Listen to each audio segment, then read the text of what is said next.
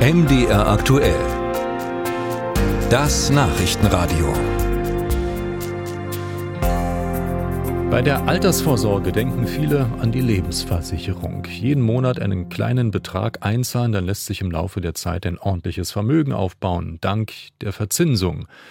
So ungefähr geht die Rechnung. Das funktioniert aber nur, wenn es auch eine attraktive Verzinsung gibt. Nur konnte davon in den vergangenen Jahren keine Rede mehr sein.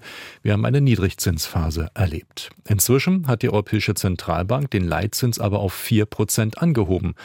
Was das für die Lebensversicherungen bedeutet, schildert Till Ganswind. Es war schon ein kleines Ausrufezeichen, als der Marktführer Allianz Ende vergangenen Jahres die Zinsen leicht erhöhte, das erste Mal seit 15 Jahren.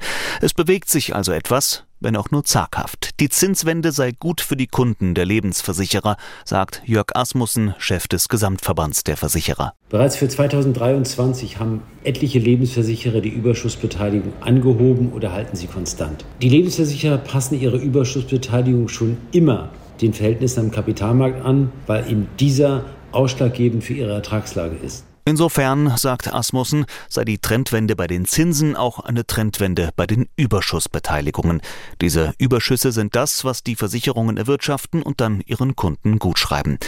Jan Scharpenberg, Versicherungsexperte bei Finanztipp, ist da etwas zurückhaltender, sagt aber auch, also der Beginn einer Trendwende bei Lebensversicherung ist, wenn überhaupt, bei den Überschussbeteiligungen zu beobachten. Große Erwartungen dürften Kunden dabei aber nicht haben und schon gar nicht bei den Garantiezinsen für Bestandskunden, trotz der Leitzinserhöhung der EZB. Das liegt daran, dass Versicherer das Geld ihrer Kunden wegen dieser Garantien sehr langfristig und sicher anlegen. Und so eine kurzfristige Umschichtung dieser Geldanlagen für jetzt mehr Rendite ist trotz steigendem Leitzins daher nicht möglich bzw. nicht zu erwarten. Aber wer eine Lebensversicherung abschließt, den treibt in der Regel auch nicht die Aussicht auf schnelle Rendite an. Es geht eben um langfristige Sicherheiten.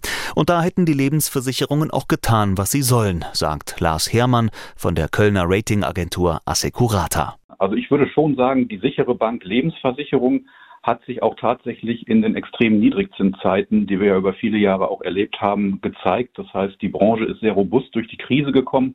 Es ist kein Lebensversicherer irgendwo in die Pleite gerutscht. Und insoweit kann man schon sagen, so die Sicherheit, auf die sich die Kunden auch verlassen konnten, die hat sich tatsächlich auch bewährt. Das laufende Beitragsgeschäft der Versicherer, bei dem Kunden monatlich oder jährlich einzahlen, sei denn auch relativ stabil, sagt Hermann. Das deckt sich mit Angaben der Versicherungswirtschaft, die für diesen Bereich in 2023 mit einem vergleichsweise geringen Minus von 5,5 Prozent im Vergleich zum Vorjahr rechnet.